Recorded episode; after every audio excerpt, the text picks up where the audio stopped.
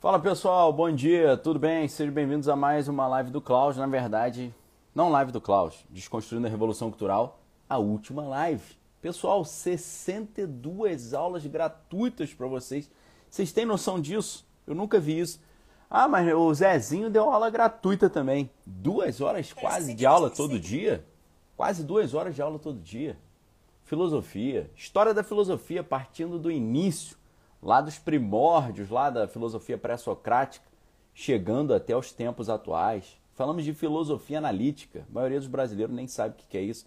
Passamos por toda a história da filosofia, mostrando como eles desconstruíram o cristianismo e como nós podemos reconstruir a sociedade restituindo o cristianismo à vanguarda da ciência, da cultura e da filosofia.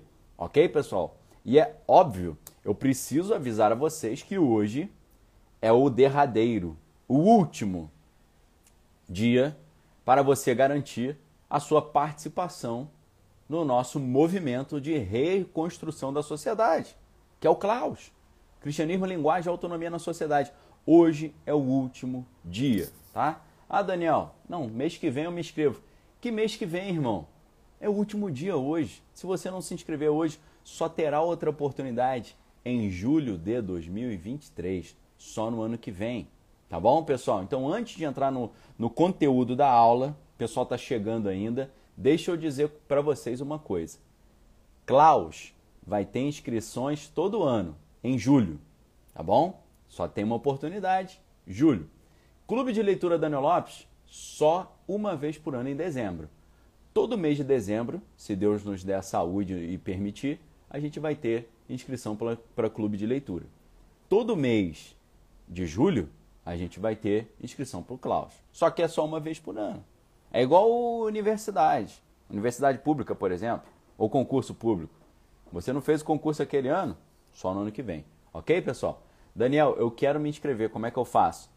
No YouTube, o link está aí, tá bom? YouTube, o link está aí no chat.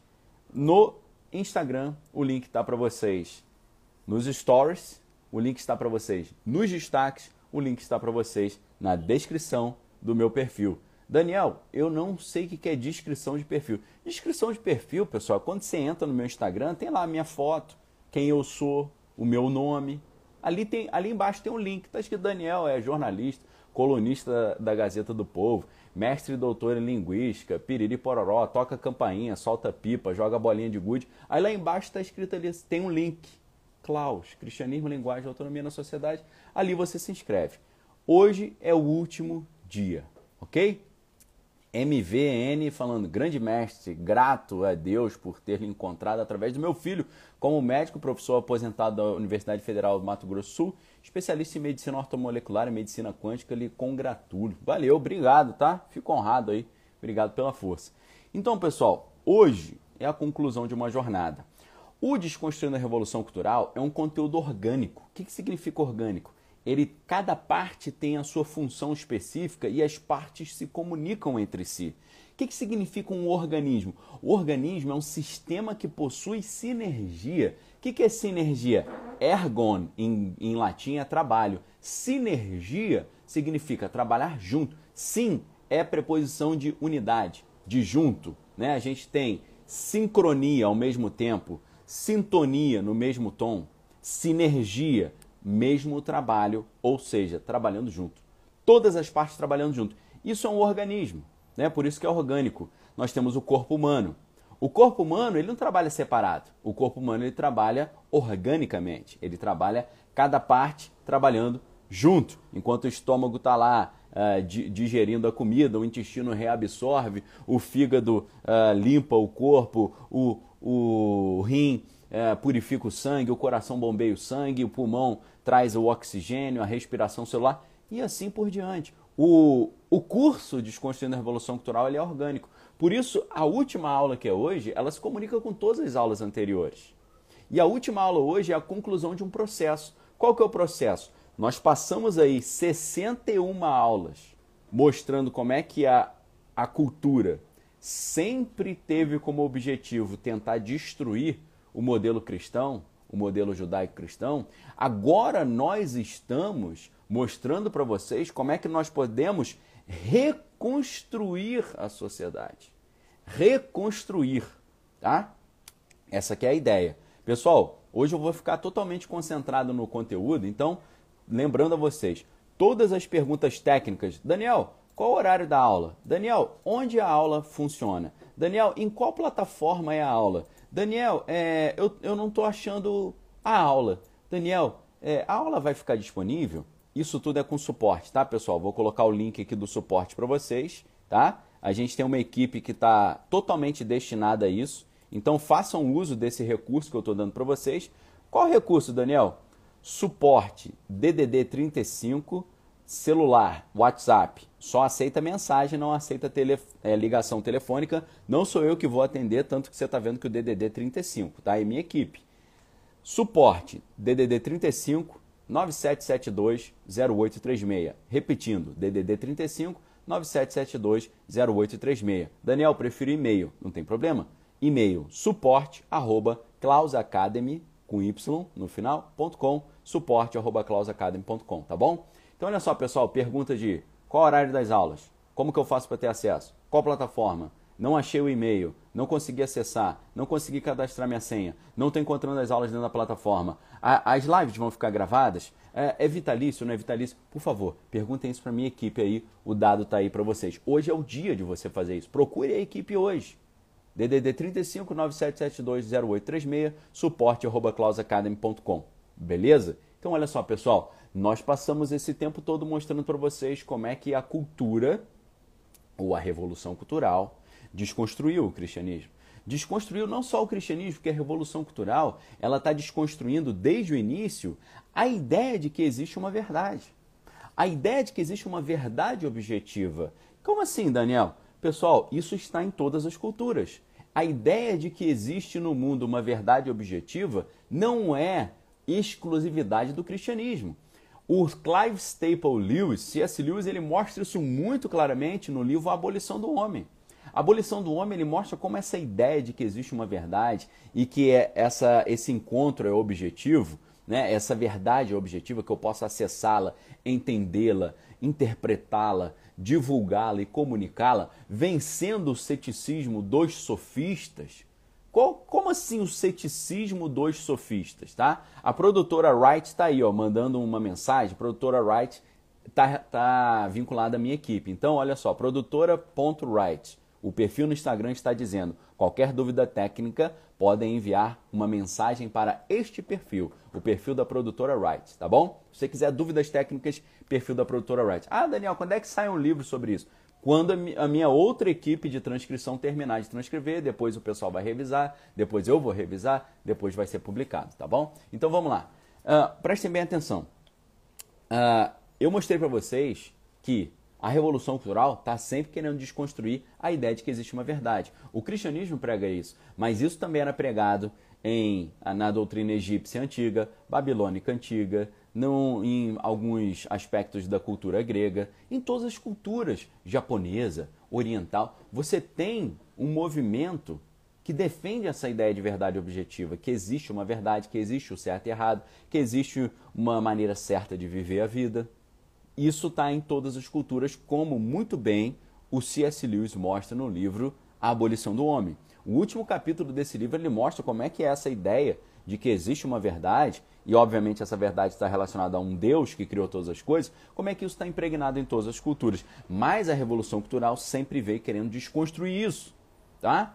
Então, se a Revolução Cultural ele, ela quer destruir essa ideia de que existe uma verdade, de que existe um Deus, no, nesse curso nós fizemos o que? Nós desconstruímos a Revolução Cultural. A Revolução Cultural quis destruir a ideia de uma verdade objetiva e nós estamos nesse curso desconstruindo a desconstrução. Ou seja, se nós desconstruímos a desconstrução, nós estamos reconstruindo. É igual, é igual na matemática, quando você tem dois sinais negativos. Negativo com negativo dá o quê? Dá positivo. Então, o que, que significa isso? Se você se tem uma desconstrução, que é algo negativo, e você desconstrói a desconstrução, é o negativo com o negativo que dá o positivo, ou seja, a reconstrução. Então, esse processo todo de mostrar como é que eles destruíram a fé cristã e a gente mostra como é que os argumentos são falhos, Agora, nesse momento, a gente vai fazer o quê? Nós vamos mostrar como resolver isso, como reverter isso, como consertar isso, tá certo? Essa que é a grande questão que está em jogo. Uma das maneiras mais interessantes que já foram elaboradas para resolver isso se chama o projeto das liturgias culturais, ok?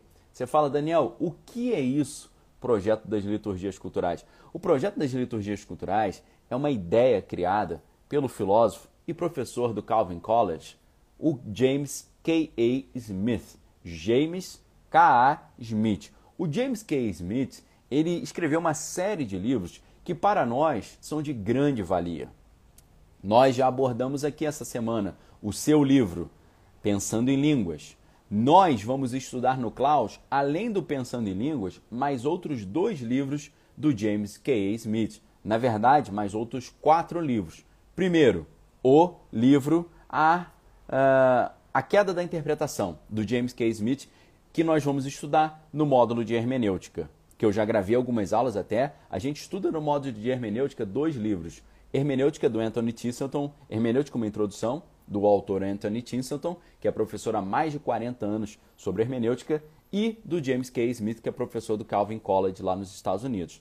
Além desses dois livros do James Smith, Pensando em Línguas e A Queda da Interpretação, nós estudaremos também uma caixa dele com três livros, que é o grupo dos livros chamado, chamados Liturgias Culturais. As liturgias culturais, na verdade, é um box com três livros, tá? E o primeiro livro se chama Desejando o Reino.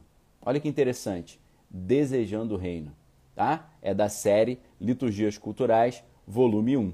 Perfeito? Então você tem ali o Desejando o Reino, você tem o segundo volume, que é Imaginando o Reino, e você tem o terceiro volume, que é Aguardando o Rei, tá? Então nós vamos estudar esses três livros das liturgias culturais.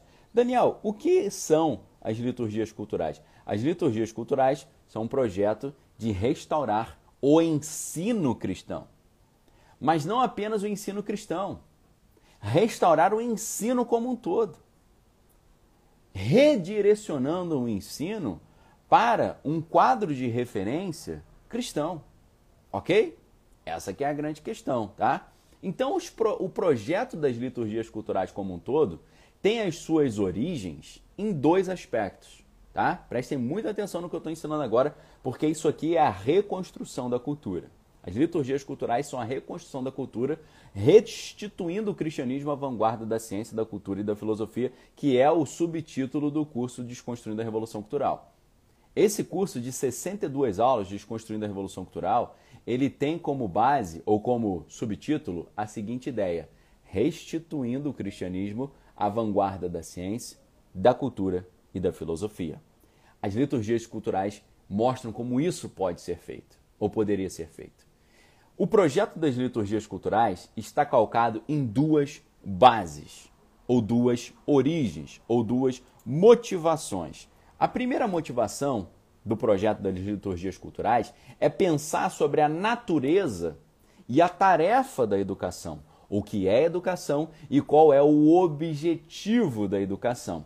Se você conhece o meu livro Manual de Sobrevivência do Conservador no Século XXI, nesse livro eu faço uma grande reflexão apesar de ser um livro curto, sobre os conceitos da educação, como ele foi desconstruído e como a gente pode reconstruir. Fica aí uma dica de bibliografia para você, tá? Para mergulhar nas, nas múltiplas reflexões que eu trouxe para vocês nesse, sobre essa ideia de educação. Lembrando que a etimologia da palavra educação já é muito elucidativa, porque a etimologia de educação vem da, do, da preposição ec, que significa para fora, e a, o verbo ducere, em italiano, que significa conduzir. Então, educação significa conduzir para fora. Conduzir para fora de onde? Conduzir para fora da caverna da ignorância. Para isso, a gente faz um link aí com a ideia de caverna trazida por Platão na sua República, o mito da caverna ou a alegoria da caverna. Caverna ali, nesse caso, nessa alegoria, são as trevas da ignorância. Então, a ideia da educação é conduzir para fora das trevas da ignorância em direção à luz do conhecimento. Mas qual luz do conhecimento? A gente não pode esquecer que tem uma luz do conhecimento que é falsa. A Bíblia diz: Não vos admireis que o próprio Satanás pode se transfigurar em anjo de luz. A Bíblia diz que o inimigo cegou o entendimento. A Bíblia diz que um dos títulos do inimigo é Hiled ben Shahar, em hebraico. O que significa isso, Hiled ben Shahar? Significa a mesma coisa que fósforos em grego. Mas o que significa fósforos em grego? É a mesma coisa que Lucifer em latim. Lute, luz. Fer, transportar. O transportador da luz. Fós em grego, luz. Feren, levar. Fósforo, portador, portador da luz. Hilel ben Shahar, ben Shahar, a brilhante estrela da manhã, tá? Isaías 14, perfeito? Então, existe uma luz que é falsa. Existem pessoas que saem das trevas da ignorância e vão em direção a uma luz, mas que na verdade é uma luz falsa. É a luz do Lúcifer. É aquilo que Paulo alerta o, o, o seu discípulo Timóteo na primeira carta ao Timóteo, capítulo 4, versículo 1, onde está escrito: O Espírito expressamente diz que nos últimos dias muitos abandonarão a fé, dando ouvido a espíritos enganadores e doutrinas de demônios. Ok?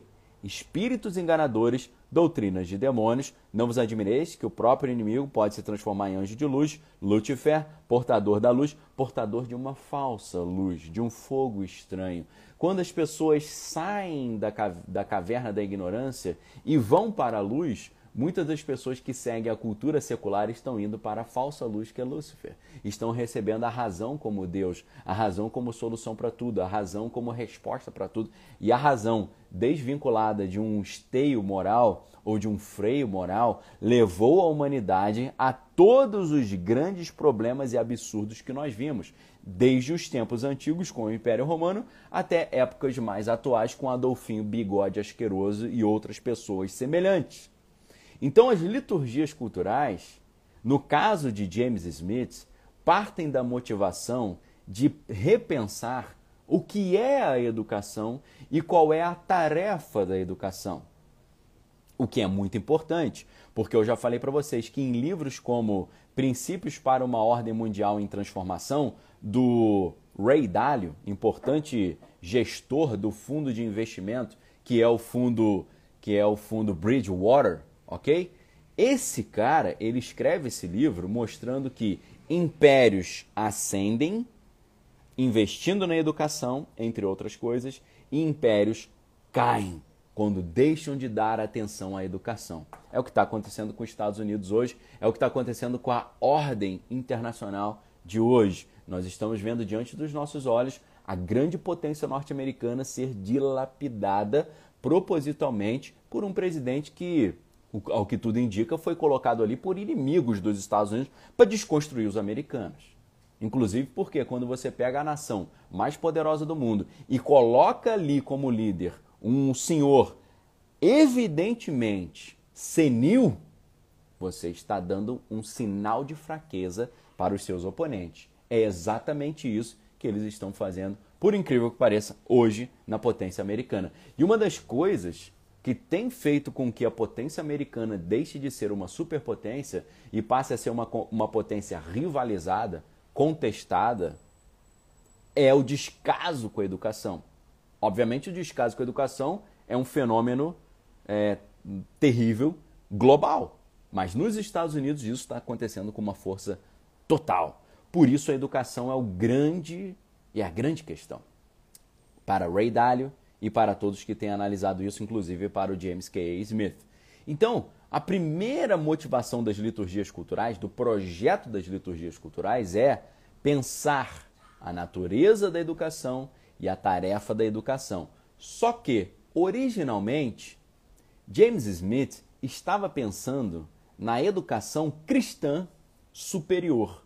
O que significa educação cristã superior? Formação teológica universitária. Originalmente, as liturgias culturais estavam preocupadas com isso, porque o James Smith percebeu que os seminários teológicos cristãos não estavam ensinando aos seus alunos a amarem o cristianismo e desejarem o reino de Deus. Estava ensinando os seus alunos a terem nojo da Bíblia e aversão às Escrituras e a cultivar uma visão de mundo de que a Bíblia era cheia de erros e o cristianismo era um problema para a humanidade, ou a origem de todos os problemas. Como Christopher Hitchens pregava, o importante ateu dos quatro cavaleiros do ateísmo moderno. Quais são os quatro cavaleiros do ateísmo moderno? Alguns já faleceram. Christopher Hitchens já faleceu, Richard Dawkins já faleceu também, Sam Harris e Daniel Dennett. Eles, são os quatro cavaleiros do uh, ateísmo moderno. A visão de mundo desses caras é que a religião é, o, é, é a origem de todos os problemas da humanidade. A religião, ok? Só que você vê debates, por exemplo, do Christopher Hitchens com o Dinesh D'Souza, você vai ver que o cara, né, os argumentos não se sustentam. Você vai ver é, debates de Alvin Plantinga com esses caras, você vai ver que os argumentos não se sustentam. Mas o que, que aconteceu? Né? O Paulo está falando aí do William Lane Craig também, falando que todos eles perderam para o William Lane Craig, ok? Também, exatamente, William Lane Craig é um dos grandes apologistas do cristianismo, ou seja, um dos grandes defensores da fé cristã no mundo atual. E você está sendo convidado hoje para ser um defensor não só da, do cristianismo, mas um defensor do conservadorismo. Você hoje tem a oportunidade de estudar comigo e se transformar. Eu vou pegar toda a tonelada de, de livros, de conteúdos que a gente está trazendo aqui, tá? É, a, a, a, o Desconstruindo a Revolução Cultural, com 62 aulas, foi só o pré-requisito do Klaus. Imagine um curso que tem um pré-requisito gratuito todos os dias da semana trazendo para você uma hora e meia, às vezes duas horas, às vezes duas horas e meia, às vezes quase três horas de aula gratuita falando sobre filosofia, antropologia, sociologia, psicologia, história e teologia, trazendo conteúdo para você, para você não se perder por falta de conhecimento. A Bíblia diz, Oséias 4,6, o meu povo se perde porque lhe falta o conhecimento. Jesus diz errais não conhecendo as Escrituras e o poder de Deus. E, e Pedro, o apóstolo, nos diz: estejais preparados para dar a razão da tua fé todo aquele que vos pedir. Você está sendo convocado hoje a vir estudar comigo e se transformar numa luz nas trevas, sal da terra, luz do mundo, reformador da sociedade. Você aprender ah, os argumentos apologéticos para defender o, o conservadorismo, dar razão da sua fé cristã, se tornar um restaurador da sociedade através da propagação do cristianismo na cultura, nas artes, na filosofia, no seu trabalho, na sua escola, na sua rua, no seu prédio, no seu condomínio, na internet, onde quer que for. Você está sendo convocado aqui hoje para se transformar num cristão verdadeiro. Porque Jesus falou: se vocês permanecerem na minha palavra, sereis verdadeiramente os meus discípulos. João 8,31. E conhecereis a verdade, a verdade vos libertará, e se o Filho vos libertar, verdadeiramente sereis livres. E Jesus fala: não enterre o talento. Parábola do talento. Deus deu talento para você, Deus deu talento para mim. Eu não vou enterrar meu talento e eu te aconselho a não enterrar o seu talento. Eu estou todos os dias, de segunda a sexta e domingo, pregando a Bíblia e ensinando as coisas de Deus gratuitamente aqui na internet. Gratuitamente. Você só precisa ter eletricidade e uma conexão com a internet para assistir. Porque eu não vou enterrar o meu talento. Agora, uma coisa é você ser meu, meu aluno. Outra coisa é você ser meu discípulo. Tá? Aí você fala, Daniel, quem é você para ter discípulo? Eu sou um cristão que cumpre a Bíblia. Jesus falou: ide por todo o mundo e fazei discípulos. Jesus não falou só ide por todo mundo pregar o evangelho, porque a gente não deve só pregar o evangelho, ou seja, lançar sementes. Nós devemos regar a semente, cuidar da semente, para que essa semente cresça, não seja sufocada pelos espinhos, não seja lançada numa terra infértil e não seja queimada pelo sol e não seja roubada pela ave, como na parábola do semeador nós lançamos sementes como cristãos, cumprindo o ID por todo mundo pregar o evangelho a toda criatura, mas nós também precisamos cumprir o ID fazer discípulos. O que é o fazer discípulo? É cuidar desse cara, é treinar esse cara, é preparar esse cara para cumprir a razão de ser da igreja cristã. Que é uma questão eclesiológica. O que é eclesiologia? Eclesiologia é o estudo da teologia sistemática que vai estudar para que, que existe igreja qual que é a função da igreja. A eclesiologia que eu sigo, eu, Daniel Lopes, sigo, significa, sabe o quê? Eclesiologia é o que a etimologia da palavra eclesia significa. Igreja. Qual é a origem da palavra igreja? É o latim eclesia, antes do latim o grego eclesia. O que é eclesia em grego, que é igreja? Significa assembleia. Mas, porém, mais profundamente, o que significa? Ek é para fora, como na palavra êxodo. O que é êxodo? Êxodo é ek, que é para fora, mais Rodós, que é caminho. Êxodo é um caminho para fora. O que é o êxodo saindo do Egito? Caminho para fora do Egito. Então, Ek, para fora. Só que no caso de Êxodo é Ek mais Rodós, caminho para fora, e assim significa. No caso de igreja é Ek mais Kaleo em grego. Kaleo é igual em inglês to call, calling, chamar, chamado. O que, que é eclesia então? Ek para fora, Kaleo chamar chamar quem está fora para vir para dentro da igreja e depois chamar quem está dentro da igreja para ir para fora, para chamar mais gente de fora para dentro. É um círculo de virtude. A igreja é uma fábrica de pregadores do evangelho. A igreja é uma fábrica de mestres. A igreja é uma fábrica de líderes. A luz não foi feita para ser colocada embaixo da mesa. A luz foi feita para ser colocada no alto. OK? Por isso eu quero apresentar para vocês essa jornada do cristão. Eu quero apresentar para vocês uma oportunidade validada de você avançar na sua vida cristã, que pode mudar a sua vida cristã de uma vez por todas. Você pode decidir por si mesmo se quer ou não aproveitar, porque a jornada cristã tem a ver com a distância que é percorrida, com o caminho que deve ser trilhado até chegar a um objetivo. Como cristãos, nós temos um propósito uma tarefa a ser cumprida, uma tarefa entregue a nós por Cristo. Engana-se quem pensa que a sua conversão é um fim em si mesmo. Não. Todo cristão foi chamado a ser o agente, o protagonista da ação mais importante que existe, que é tornar Cristo conhecido e reconhecido. A luz não foi feita para ser colocada embaixo da, da cama, eu repito, ela foi feita para ser colocada no teto, no alto, para que ela possa iluminar todo o quarto. Para isso há um caminho, uma jornada que todos nós devemos percorrer. Primeiro, nós nascemos como criaturas de Deus. A criatura é aquele ser humano que não conhece a Deus, não está conectado com o seu Criador, com o seu Pai. É como se fosse um peixe fora d'água, ele morre. É como se fosse uma planta descolada da terra, ela morre. É como se fosse uma ave que não consegue voar. Ela não consegue viver plenamente. Então todo, todo ser humano nasce como criatura de Deus pecaminosa ali é, é aviltada pelo pecado original, tendo seu senso de crença em Deus prejudicado por essa, essa queda, esse pecado original que vem desde o Éden. Então nós nascemos como criaturas. Primeiro somos criaturas, criados à imagem de Deus, mas prejudicados ali porque ainda não fomos restituídos à presença de Deus. Com Cristo Jesus, nós temos a oportunidade de nos, tornarmos filhos. Jesus diz em João 1, capítulo 1, versículo 9: Ele veio, o apóstolo João diz, perdão, o apóstolo João escrevendo sobre Jesus dizem no Evangelho de João, capítulo 1, versículo 9: Jesus veio para os que eram seus, mas os seus não o receberam. Mas a todos quantos receberam, deu-lhes o poder, palavra grega exousian, para serem feitos filhos de Deus, aos que creem no seu nome ok? Quem crê no nome de Jesus deixa de ser criatura e se transforma em filho de Deus e recebe poder. Poder para quê? Curar os enfermos, libertar os cativos, anunciar o ano aceitável do Senhor, libertar, curar, trazer salvação. Então, primeiro o ser humano, ele nasce como criatura, mas conhecendo Cristo Jesus, ele tem a oportunidade de virar filho. Quando nós reconhecemos que Jesus é o Senhor e Salvador das nossas vidas, nós nos tornamos filhos, pois somos, pois somos adotados por ele em amor.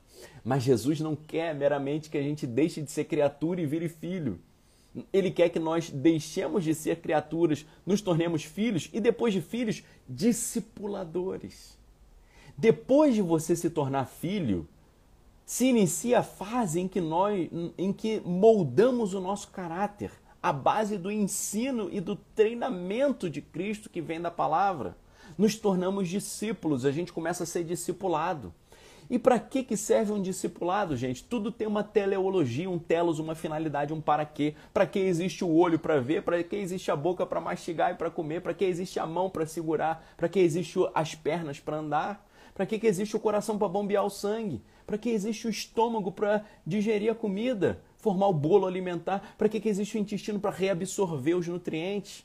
Para que, que existe o pulmão? Para absorver o oxigênio. O sistema imunológico serve para quê? Para proteger o corpo. O rim serve para quê? Para filtrar o sangue. Tudo tem um propósito. Qual é o propósito de virar cristão? É virar filho. Qual é o propósito de virar filho? É ser discipulado. Qual é o propósito de ser discipulado? Virar um mestre. O discípulo que aprendeu de Jesus, ele transborda tudo que ele adquiriu de conhecimento, se transforma em um mestre. Sem isso não tem a jornada do cristão, sem isso a igreja não está cumprindo a sua função. A igreja precisa transformar criaturas em filhos, filhos em discípulos e discípulos em mestres, e mestres em discipuladores. Não existe mestre sem discípulo, não existe professor sem aluno, não existe aluno sem professor. Ou seja, para o cara ser discipulado, ele tem que ter um mestre. E para ele virar mestre é porque ele tem que ter aluno. Então não é o conceito de mestre aquele que detém muitos conhecimentos e títulos. Eu tenho um monte de título, mas isso não me torna um mestre. Eu fiz mestrado, isso me torna um mestre. Fiz mestrado em linguística na Universidade do Estado do Rio de Janeiro, mas isso não me torna um mestre de verdade. Me deu um diploma de mestre, mas não me torna um mestre. Eu fiz doutorado na Universidade Federal Fluminense na área de estudos de linguagem, linguística. Mas isso não me torna um mestre.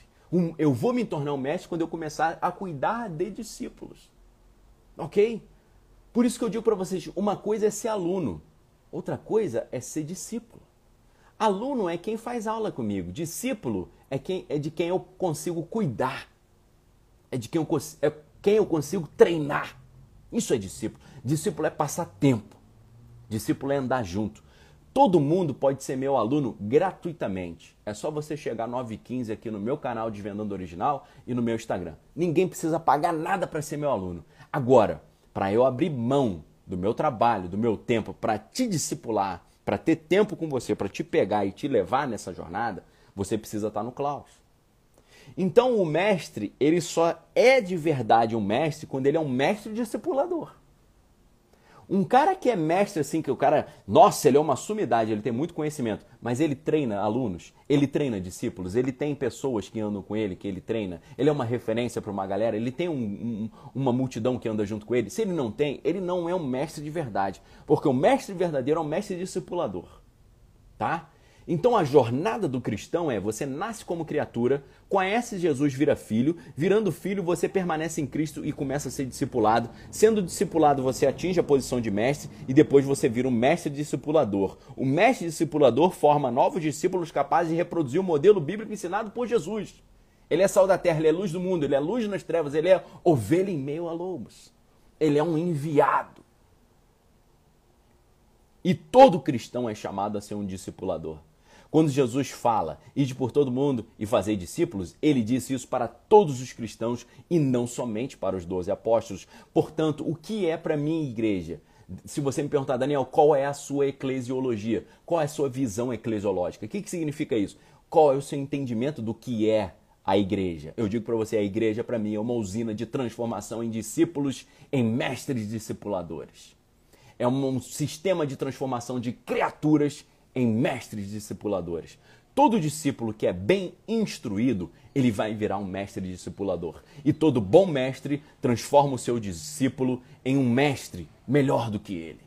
A igreja deve ser, por isso, viva e viver um círculo virtuoso de fabricação de mestres. Ok? Agora, Eclesiastes 10, 10 diz que trabalhar com machados sem corte exige muito mais esforço. Portanto, afia a lâmina esse é o valor da sabedoria. Ela o ajuda a ser bem sucedido.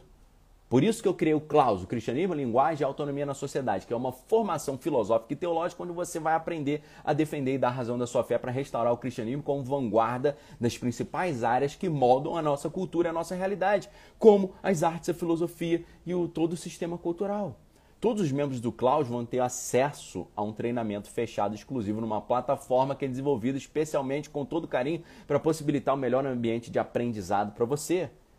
Tá? A jornada do Klaus envolve o quê? Primeiro, uma fé fundamentada, é o primeiro módulo, estudamos Alvin Plantinga. Segundo, a restauração hermenêutica, estudamos James K. Smith e Anthony Tinselton. Terceiro, redimindo a sociologia, A sociologia trabalhando para Deus. Redimindo a antropologia, a antropologia trabalhando para Deus. Módulo 5, redimindo a psicologia, a psicologia trabalhando para Deus. Módulo 6, redimindo a teologia, a teologia, a história trabalhando para Deus.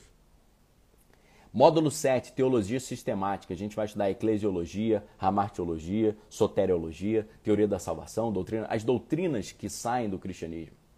Módulo 8, por uma teologia pentecostal, estudaremos o livro Pensando em Línguas do James K. Smith. Módulo 9, teologia do Antigo Testamento.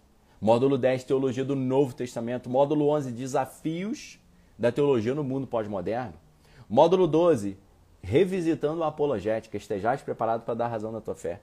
Módulo 13, teologia como contra-revolução. Aí nós vamos mergulhar nas liturgias culturais. Tá? As liturgias culturais são a ferramenta mais poderosa para nós restituirmos o cristianismo à vanguarda da ciência, da cultura e da filosofia. Perfeito?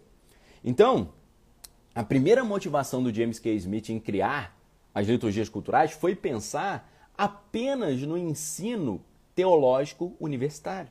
Ele só estava pensando no início no como restaurar o ensino teológico universitário, fazendo com que os alunos do ensino de teologia nas universidades aprendessem a desejar o reino, amar o reino, amar a Cristo, amar a palavra, amar pregar a palavra, anunciar o evangelho. Nesse sentido, o objetivo, o projeto original do James K. Smith era reconectar o culto cristão com a cosmovisão cristã a prática ritualística cristã com a visão de mundo cristã, a fim de reincorporar a tarefa da educação cristã num projeto muito mais amplo de formação humanística. O projeto consiste, então, o projeto das liturgias culturais consiste em não apenas colocar ideias na nossa cabeça, mas realmente formar as nossas paixões, os nossos desejos, as nossas pulsões, os nossos amores, os nossos anseios, que mais ou menos, no final das contas, vão definir quem nós somos. O que, que adianta você ir para a igreja e ser cristão e não amar a palavra de Deus e não amar ensinar a palavra de Deus, não amar aprender e ensinar a palavra de Deus? São pessoas que são cristãs nominais. Porque se você, Jesus falou em João 8,31, como eu citei, se vós permanecerdes na minha palavra, serei verdadeiramente os meus discípulos e conhecereis a verdade, a verdade vos libertará. E se o Filho vos libertar, verdadeiramente sereis livres. Ok? O que, que significa isso? Amar a Deus sobre todas as coisas e o próximo como a ti mesmo. Se nós recebemos a salvação do Evangelho, isso fez sentido para as nossas vidas, curou as nossas enfermidades mentais, psicológicas, psiquiátricas, corporais, biológicas, fez sentido para a nossa vida, nos deu um propósito, eu não posso enterrar esse talento, porque na parábola dos talentos, quem enterra o seu talento é lançado às trevas exteriores, onde a planta e ranger de dente. E se depender de mim, nenhum cristão vai enterrar o seu talento e vai ser lançado às trevas exteriores. Todos os cristãos que andarem comigo, se dependerem de mim, vão multiplicar os seus talentos, serem luzes colocadas não embaixo da cama, mas no alto para iluminar todo o quarto e farão a diferença nesse mundo que anseia verdadeiramente, ardentemente pela revelação dos filhos de Deus. E o homem está ali não sabendo viver a fé cristã de verdade, mas o Espírito intercede por nós com gemidos inexprimíveis. É isso que está acontecendo agora aqui. O Espírito está gemendo ali, intercedendo por nós com uma ânsia inexprimível para tentar fazer você entender a importância de Cristo. Cristo não, Cristo não fez um trabalho fortuito. Jesus não foi para a cruz porque ele não tinha nada melhor para fazer. A Bíblia diz que Deus amou, a motivação foi o amor, o fruto do Espírito é o amor, pelos frutos vos conhecereis. A Bíblia diz que Deus amou o mundo de tal maneira por isso ele deu o que ele tinha de mais precioso, que era o seu filho unigênito, para que todo aquele que nele crê não pereça, mas tenha vida eterna. Jesus Cristo, sendo Deus, ele não usurpou assumir a forma de Deus. Antes ele amou o mundo, se esvaziou, assumiu a forma de servo, foi humilhado, triturado e moído pelas suas pisaduras, nós fomos sarados. Ele era reputado homem de trabalho, homem de dores, não tinha parecer nem formosura, mas ele foi moído pelas nossas transgressões e pelas suas pisaduras nós fomos sarados. É a história mais linda e mais bela que existe na humanidade. E quem não conhece essa história está perdendo. Quem conhece a história e não ama a história, não conhece a história de verdade. E quem conhece essa história, ama essa história, não consegue ficar quieto ele fala dessa história para todo mundo com quem ele encontra e ele quer anunciar essa coisa que mudou a sua vida para todo mundo. Ele tem dentro de si uma vontade incontrolável de falar do Evangelho, porque ele sabe que isso é a melhor coisa que uma pessoa pode conhecer, viver e experimentar, porque a Bíblia nos diz: não, não vos embriagueis com vinho que a contenda, mas enchei-vos do Espírito, porque a gente fica embriagado do amor de Deus para anunciar o Evangelho, curar os enfermos, libertar os cativos e anunciar o ano aceitável do Senhor, tirar as pessoas de uma vida de sofrimento, tristezas e angústias e levar as pessoas ao conhecimento da verdade do Evangelho, que vai trazer o fruto do Espírito, que é o amor, a paz, a alegria, a mansidão, domínio próprio, longanimidade, benignidade, bondade, e vai dar a você ferramentas para exercer esse amor por meio dos dons espirituais, a palavra de sabedoria, palavra de conhecimento, operação de maravilha, variedade de línguas, interpretação de línguas. Isso vem com o Espírito Santo, por isso que o Klaus é pentecostal. Porque a gente precisa ser conduzido pelo vento do Espírito. Mas isso envolve um processo de formação da mente dos discípulos. Eles destruíram o processo educacional secular e eles destruíram o processo educacional teológico. As faculdades de teologia não ensinam as pessoas a desejar o reino de Deus, amar o reino de Deus, amar a Cristo, amar a Bíblia. Ensina as pessoas a dizer que a Bíblia tem erro, que Deus é um. que eu nem sei se Deus existe, que Deus é mau. Como é que pode um Deus bom permitir o sofrimento? Eles não sabem responder essas perguntas dos questionamentos da fé cristã. Por isso que no primeiro módulo do Klaus a gente começa confrontando esses argumentos. Dizem que como é que Deus pode existir se ele é um Deus bom e tem maldade no mundo? Como é que eu posso dizer que o cristianismo é verdadeiro se tem um monte de religião no mundo? Como é que eu posso dizer que a Bíblia é verdade se a Bíblia tem um monte de defeito e erro? É isso que é ensinado nas faculdades de teologia. Por isso, James Smith, importante filósofo canadense que trabalha nos Estados Unidos no Calvin College, ele prega isso. Ele fala: precisamos restaurar a educação cristã e a educação em geral. O projeto consiste então em não apenas o projeto das liturgias culturais consiste em não apenas colocar ideias na nossa cabeça, informações no nosso intelecto, mas realmente formar nossos amores, nossos desejos, nossos anseios, que no final das contas definem quem nós somos.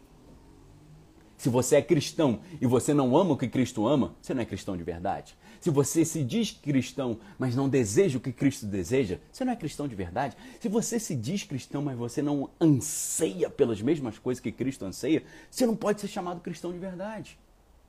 Ok?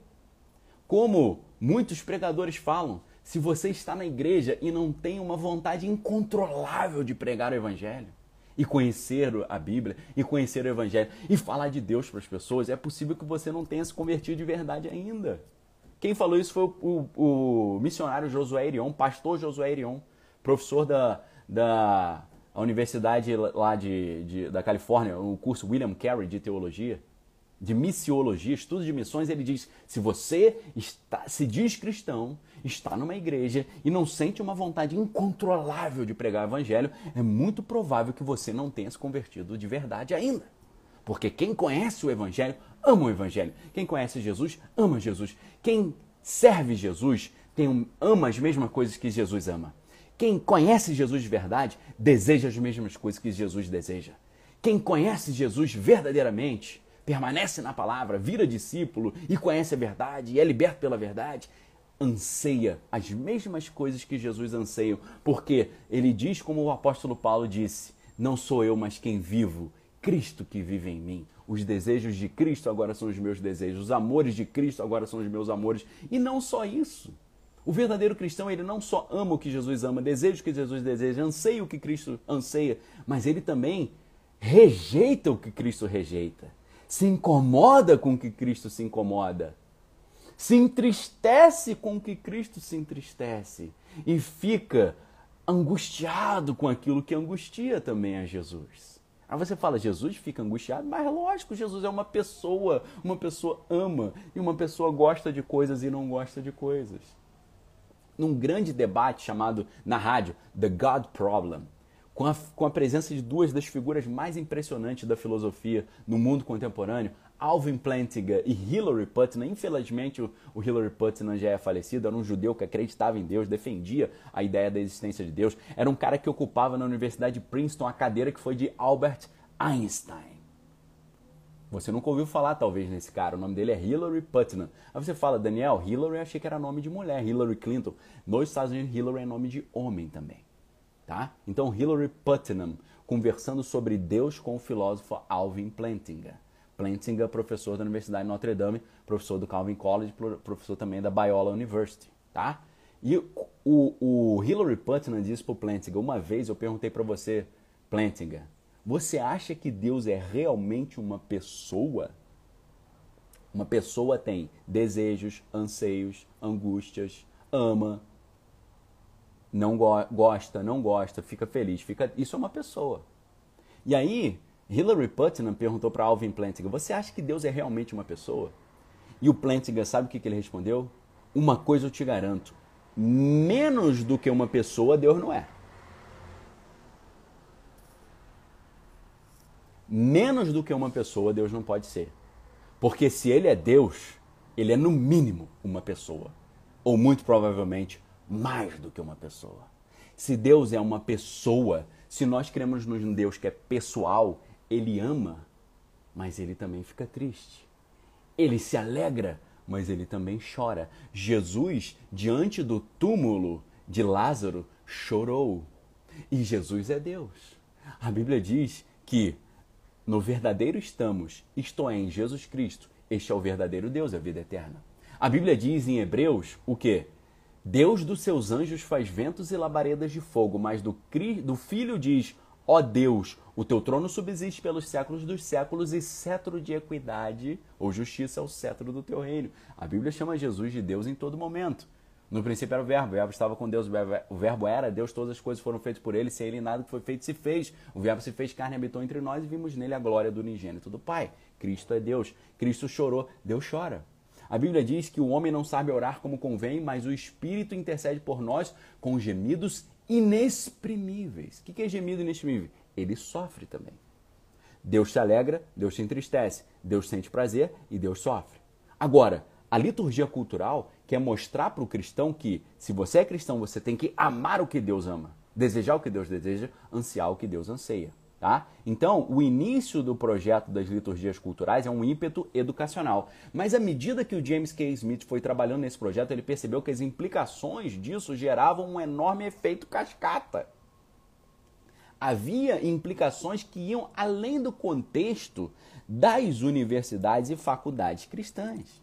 Ele percebeu que o seu projeto não estava única e exclusivamente focado no ensino teológico cristão universitário. Ele percebeu que havia implicações das liturgias culturais, do projeto de liturgias culturais, do movimento das liturgias culturais, que iam muito além do contexto das universidades e faculdades cristã, cristãs. Ele dizia, ele, ele concluiu então que tinha outro tipo de motivação e origem por trás disso. Porque ele falou: Eu crio quatro filhos adolescentes. O James K. Smith falou: Eu tenho quatro filhos adolescentes. E eu olho para essas crianças e eu penso, peraí, isso, as liturgias culturais devem servir para eles também. Enquanto adolescentes, com a idade de adolescente, na, no momento de vida de adolescente. Não só para a Universidade Teológica Cristã. O James K. Smith diz que ao ter filhos, ao reconhecer todos os tipos de pressões culturais sobre os seus próprios filhos, ele começou a perceber que os nossos ideais sobre formação cristã e discipulado cristão tinham o alvo de colocar ideias e doutrinas e inserir crenças nas cabeças. Mas não era isso que a cultura estava tentando fazer. Tá? Ele diz: nós cristãos estamos querendo colocar doutrina dentro da cabeça deles. Tá certo? Mas não é isso que é o que a cultura está fazendo. Ele disse: a cultura tenta fisgar as emoções dos adolescentes, os seus anseios, os seus amores, o seu coração.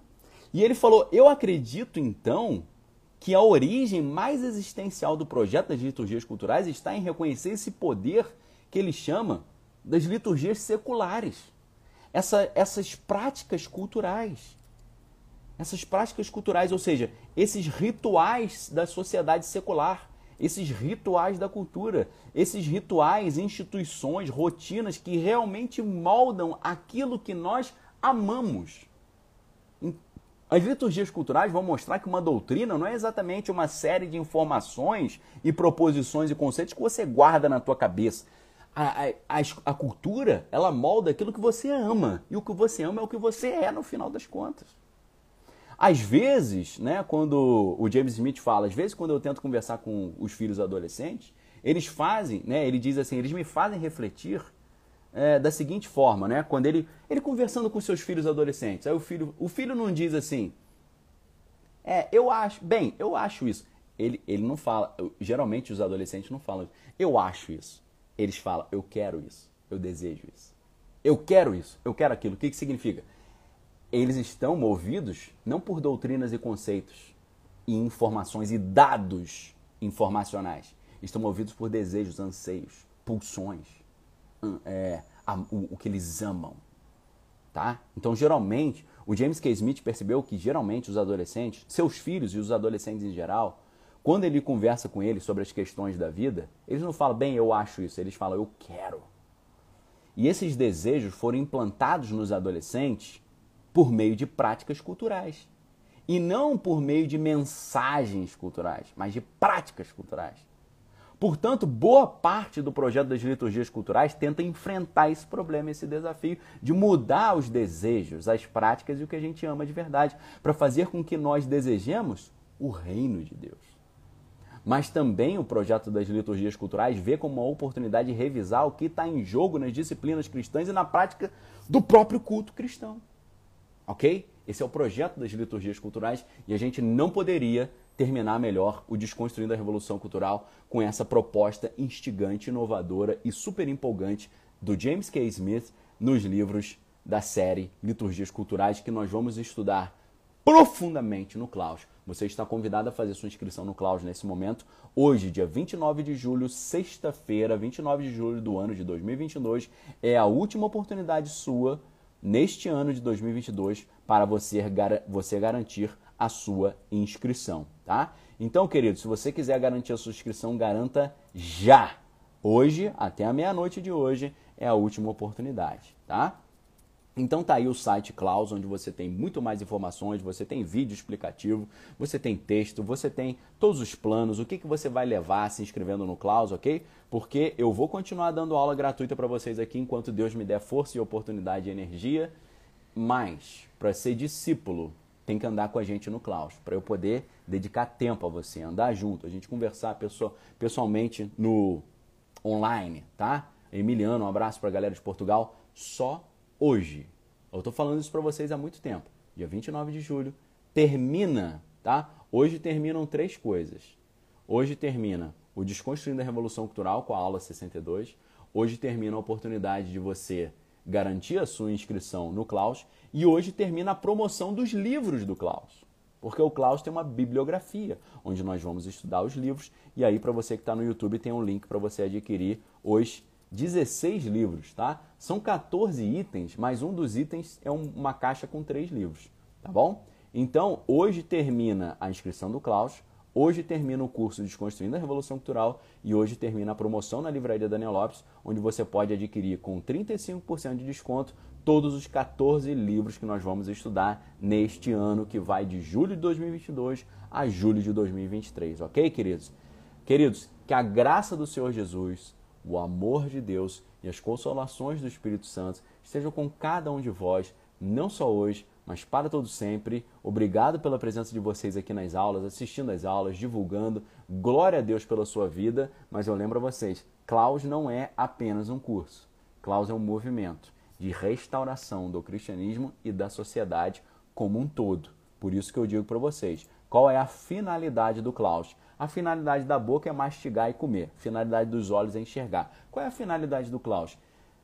Te ensinar a defender a sua visão de mundo conservadora, te ensinar a dar a razão da tua fé a todo aquele que vos pedir, te transformar num restaurador da sociedade por meio da propagação do cristianismo na cultura, nas artes, na filosofia, no seu trabalho, onde quer que você esteja.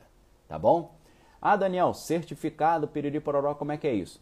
Isso tudo é com suporte, tá? Suporte ou perfil right uh, que vocês viram aí, ou com suporte, tá? Suporte é aquele DDD que eu falei para vocês, né? DDD 35 97720836, e-mail suporte arroba clausacademy.com, tá? Produtora Wright, produtora Wright colocou aí uma mensagem. Dúvidas sobre o Klaus, é só enviar uma mensagem para o perfil produtora Wright, produtora.wright, ou para o WhatsApp do suporte, que é DDD 35 9772 0836, ou para o e-mail suporte@clausacademy.com, tá bom? Todas essas questões técnicas é com o meu suporte. Agora, Daniel, o que é o conceito de liturgia cultural? É comigo. Daniel, o que, que significa solipsismo? É comigo. Daniel, o que, que é Weltanschauung em alemão? Aí é comigo. Agora, coisa que não é de conteúdo, coisa que é, cadê o certificado? Onde é que eu pego isso? Eu quero me inscrever, quais são... Equipe por favor, solicitem a minha equipe DDD 35977720836, e-mail suporte@clausacarne.com ou então mande uma mensagem no inbox do perfil produtora pronto right, que a minha equipe vai ter o maior prazer em te responder, OK, queridos? Deus abençoe vocês.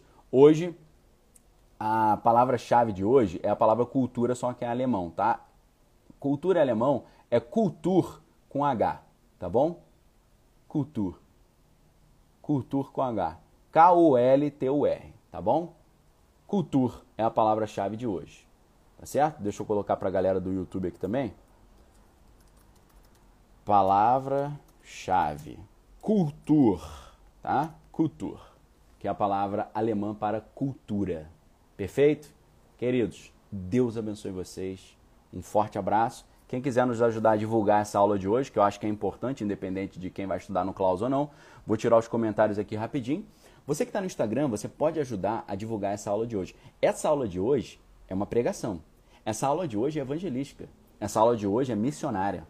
Essa aula de hoje é um alerta, é um anúncio, é uma convocação, é um chamado, é um comissionamento. Não meu, mas bíblico. Porque Jesus chama todo mundo a não enterrar o seu talento e multiplicar o talento. Porque quem enterra o seu talento é lançado às trevas exteriores, onde a planta e ranger de dente. Se depender de mim, nenhum cristão vai enterrar talento e vai ser lançado em trevas exteriores, nem vai ficar rangendo dente, nem pranteando. Você pode nos ajudar então a divulgar esse vídeo missionário hoje no Instagram, dando um print nessa tela, me marcando Daniel.Lopes, colocando uma mensagem legal. Pessoal, vocês precisam assistir isso aqui, é indispensável. Venha assistir, tá bom? Quem colocar as mensagens mais interessantes, eu estou recompartilhando dos meus próprios stories. Para quem está no YouTube, você pode compartilhar embaixo no botão compartilhar, aqui embaixo tem um botão, quando você clica já abre seu WhatsApp, você manda o link pelo WhatsApp lá, tá pessoal? Nós estamos tratando aqui hoje de uma questão vital. Isso aqui é uma questão vital. Por quê? Quem não conhece Cristo está numa situação complicada. Quem conhece a Cristo e enterra o talento está numa situação também muito complicada. Agora, quem conhece a Cristo, multiplica o seu talento, permanece na palavra e anuncia o Evangelho, está expressando o verdadeiro amor. E o que, que Jesus diz em Mateus 7? Pelos frutos vos conhecereis. O que é o fruto? Amor, paz, alegria, mansidão, domínio próprio, longanimidade, benignidade, bondade. Pregar o evangelho a toda criatura. O que é amor na Bíblia, pessoal? Amor em hebraico é ahav. Ahav vem da palavra yahav. Yahav significa entregar, dar. Só que entregar, você entrega alguma coisa para alguém. Então que o amor é uma entrega, mas entregar o que para quem? Entregar Cristo para quem ainda não conhece Cristo. Daniel, de onde você tirou esse conceito? De duas passagens na Bíblia. Deus amou o mundo de tal maneira que entregou o seu filho unigênito, ou seja, amor é entregar Jesus para a humanidade. E Jesus falando: não existe maior amor do que esse, o dar a vida pelos seus amigos e eu estou dando a minha vida por vocês. Ou seja, Cristo falando que o verdadeiro amor é entregar Cristo para a humanidade. Esse é o verdadeiro amor, pregar o Evangelho. Pregar o Evangelho é o verdadeiro amor. Pregar o Evangelho é o fruto do Espírito. É uma ação, não é um sentimento. É uma prática não é um conceito. Tá certo? Não é um pensamento. Queridos, Deus abençoe vocês, ok? Forte abraço. Só hoje, inscrição do Klaus. Meia-noite, já era. Aí só daqui a 12 meses, daqui a um ano, tá bom? Fiquem com Deus. Obrigado pela audiência. Deus abençoe a todos. Um abração. Valeu, galera. Um excelente fim de semana para vocês. Forte abraço. Valeu!